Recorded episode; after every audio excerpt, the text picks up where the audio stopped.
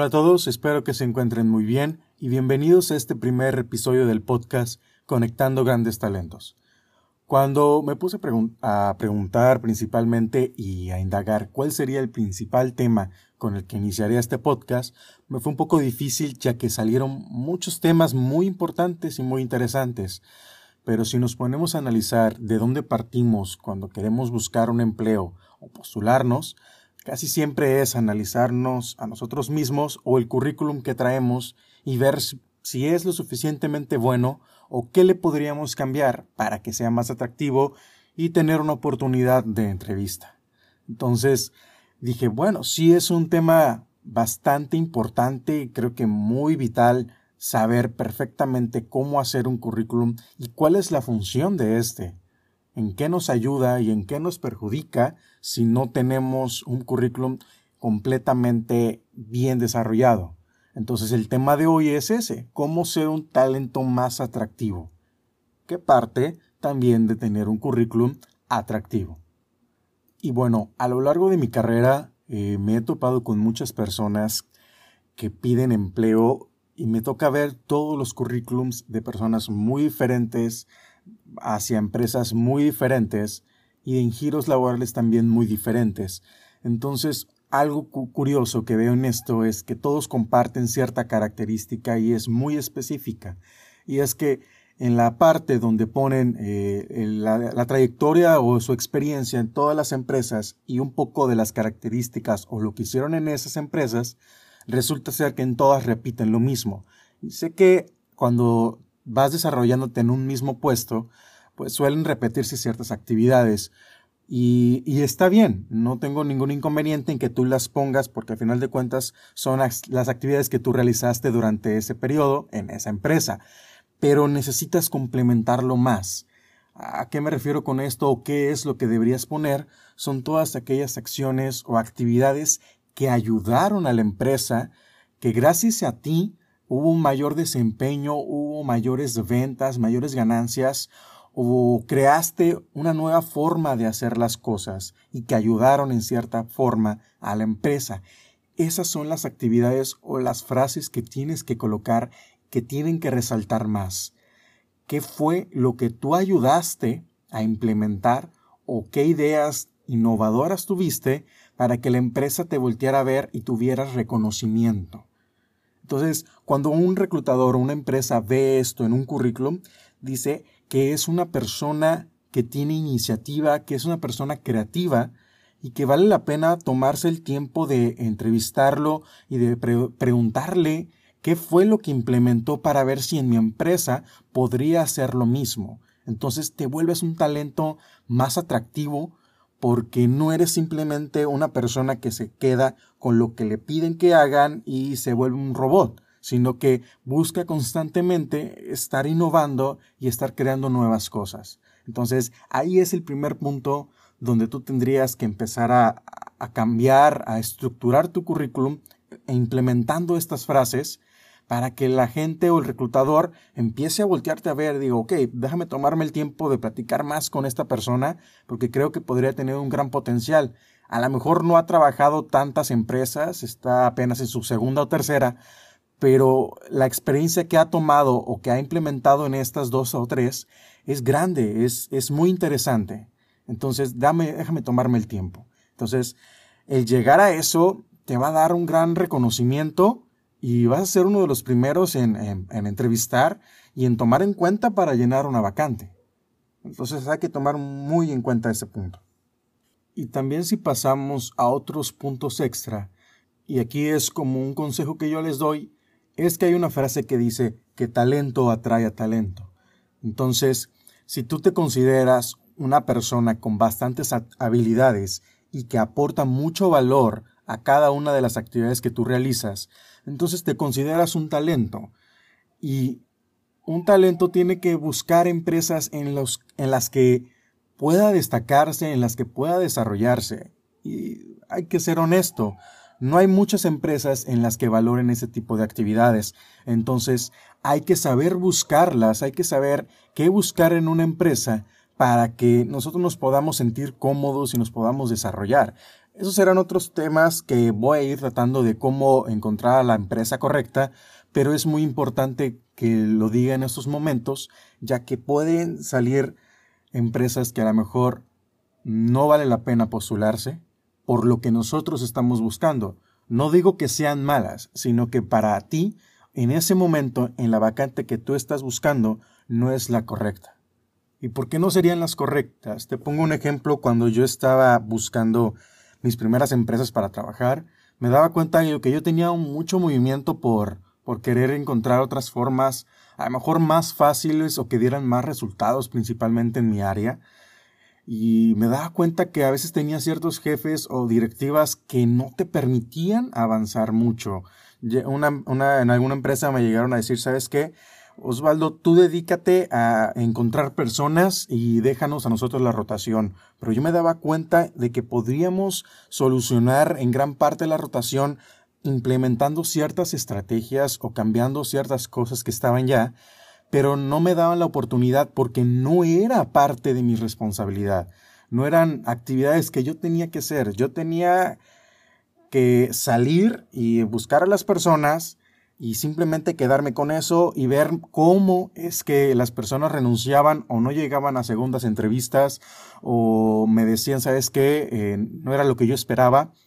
Y yo sabía que podía hacer la diferencia, yo sabía que podía hacer otras cosas para que las personas que se iban a postular se sintieran más cómodas y se quedaran con nosotros. Pero lamentablemente cuando hay empresas que son tan rígidas en, en comunicación y en delegar ciertas actividades es un poco difícil pues que tú puedas eh, relucir, que tú puedas implementar nuevas cosas. Es por eso que te digo que hay empresas que son correctas para ti y otras en las que no lo son, ya que tienes que buscar una en la que puedas tú sacar todo lo que traes, todas esas ideas, porque a lo mejor entre todo eso vas a encontrar alguna en la que destaque y en la que tenga mayor rendimiento y eso la empresa lo va a ver y se te va a ver reflejado después en, en rendimiento, en un nuevo puesto, en tener algún equipo a tu cargo. Entonces es importante saber cuál es la, la empresa correcta para mí con base a, lo, a las habilidades que yo puedo desarrollar para crecer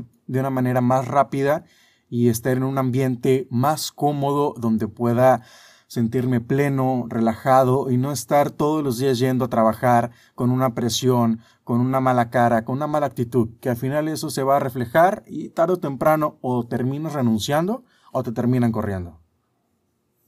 Y no te preocupes tanto, eh, y eso es algo que también a mí me pasó mucho y le pasó a muchos de mis compañeros y amigos, el sentir eh, el síndrome del impostor. ¿A qué me refiero con esto? Eh, bueno, eso pasa normalmente mucho en los servicios o cuando brindas alguna consultoría en el que sientes de que no tienes eh, la información suficiente como para poderte vender.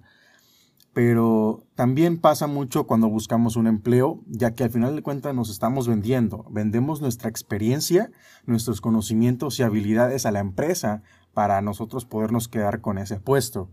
Entonces, cuando apenas vas iniciando en el mundo laboral o inclusive llevas tiempo, pero te sientes como que no eres lo que ellos están buscando o no eres eh, la persona correcta porque a lo mejor crees tú que te hace falta más experiencia. Y la verdad es que el, identificar eh, si lo eres o no depende mucho de la empresa, porque a final de cuentas cada empresa tiene filtros o tiene ciertas cosas que están buscando a comparación de otras empresas. Entonces, tranquilo con esta situación. No te mortifiques porque lo único que generará es de que en la entrevista te veas muy nervioso, te veas inseguro y no reflejes las habilidades y el talento que en verdad tú eres. Y creo que esto parte mucho de cuando vemos en nuestro currículum que a lo mejor no es tan extenso, no son las dos, tres, cinco hojas de experiencia a comparación de los demás que están enfrente de mí, que también se están postulando.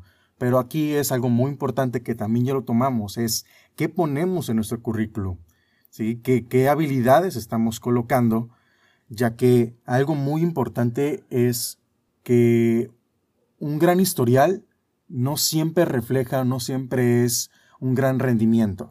¿Sí? ¿A qué me refiero con esto? Podrá haber una persona que lleva 10, 15, 20 años o pongamos menos, unos 7, 5 años en el mismo puesto o desarrollándose en varias empresas, pero esto no quiere decir que, que, sea un buen rendimiento, que tenga grandes resultados. Porque a lo mejor es como te decía, ¿no? Es una persona que ha pasado por cinco o seis empresas, pero lo único que ha hecho es acatar las órdenes y hacer lo que siempre se ha hecho. Entonces no ha habido nada nuevo y no ha generado resultados diferentes. En cambio, cuando tú llegas y es tu tercera empresa a la que te quieres postular, pero ya has desarrollado a lo mejor eh, actividades en ferias, en eventos, has generado más ventas a través de redes sociales o, o has implementado una nueva forma de vender y que ha dado resultados para la empresa, pues eso vale más que si has trabajado en cinco o seis empresas, pero no has hecho nada más que lo que te piden que tú hagas. Entonces hay que estar tranquilos con este síndrome del impostor y confiar en lo que nosotros sabemos. Pero obviamente no es quedarnos en eso, sino es también evolucionar, es aprender nuevas habilidades, nuevas técnicas en, en lo que sea que tú haces para que puedas implementarlos en los empleos y vayas creciendo y te vayan tomando en cuenta. Porque ahora en esta nueva realidad que hemos estado viviendo, eh, es importante tener ciertas nuevas habilidades, principalmente tecnológicas o sociales, porque los empleos van evolucionando, la forma en la que desarrollamos las actividades también van evolucionando, entonces tenemos que estar presente a lo mejor ahora las empresas en redes sociales, en el mundo digital, en saber cómo vender en plataformas como e-commerce o redes sociales o tener una página web, saber eh, crear publicidad, saber crear imágenes, videos, toda aquella actividad o habilidad que te ayuda a ser más eficiente, más productivo en tu trabajo, eso las empresas lo van a valorar porque al final de cuentas van a sentir que eres un, colaborador vital para ellos, porque sin ti no estarían generando los resultados que ellos están buscando y que necesitan para seguirse manteniendo. Entonces, sigue constantemente capacitándote, eh, ve videos en YouTube, o sea, no, no hay ningún problema, hay mucha información en YouTube eh, hay otras plataformas como Creana, Doméstica, eh, en los que te dan cursos muy baratos y te van dando la introducción a ciertas habilidades que con el paso del tiempo las puedes ir perfeccionando, puedes ir practicando y esto para una empresa es increíblemente importante porque te va destacando del resto y les vas ayudando más y puedes ir aspirando a puestos más grandes o inclusive si la empresa lo trabaja lo permite, a ganar parte de los ingresos que tú realizas, a lo mejor un porcentaje de comisión más elevado, aunque no seas vendedor, pero ayudas a que se generen más ventas. Y algo pequeño ya simplemente para cerrar y complementar toda esta información que les he dado es que jamás te permitas entrar a una empresa donde no valoran tu esfuerzo y no hay una toma de decisión. ¿A qué me refiero con eso? que hay empresas en las que no te van a permitir tomar acción, no te van a permitir eh, dar solución a las problemáticas sin antes consultarlos o preguntarles qué hacer, porque hay este miedo o esta fricción en la que a lo mejor puedas cometer el error y puedan perder a, a, lo mejor un cliente o una venta pero si la empresa no te permite hacer esto, es muy difícil en el que tú puedas crecer, porque si no te equivocas, no puedes crecer y no puedes ir mejorando lo que estás haciendo.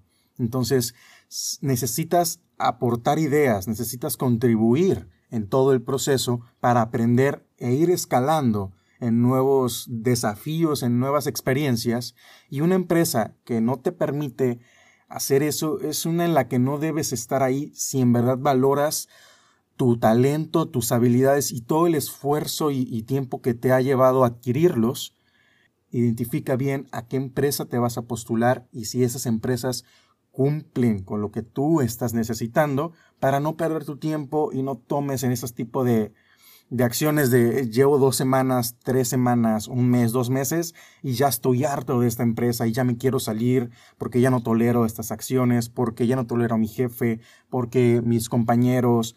Entonces, tómate el tiempo de, de, analizar bien a la empresa en la que te vas a postular, investiga qué es lo que, lo que dicen de esta empresa en redes sociales. Ahorita redes sociales es un monstruo para saber sobre algo, sobre algún tema, ya que la información está ahí. Entonces, investiga sobre la empresa, pon el nombre de la empresa, ve lo que comparten, ve lo que dicen sobre ella, principalmente en el mundo laboral y también en sus productos, porque si eres vendedor, pues necesitas saber si sus productos eh, pues son buenos o no. Entonces, tómate el tiempo, investigala y toma la mejor decisión.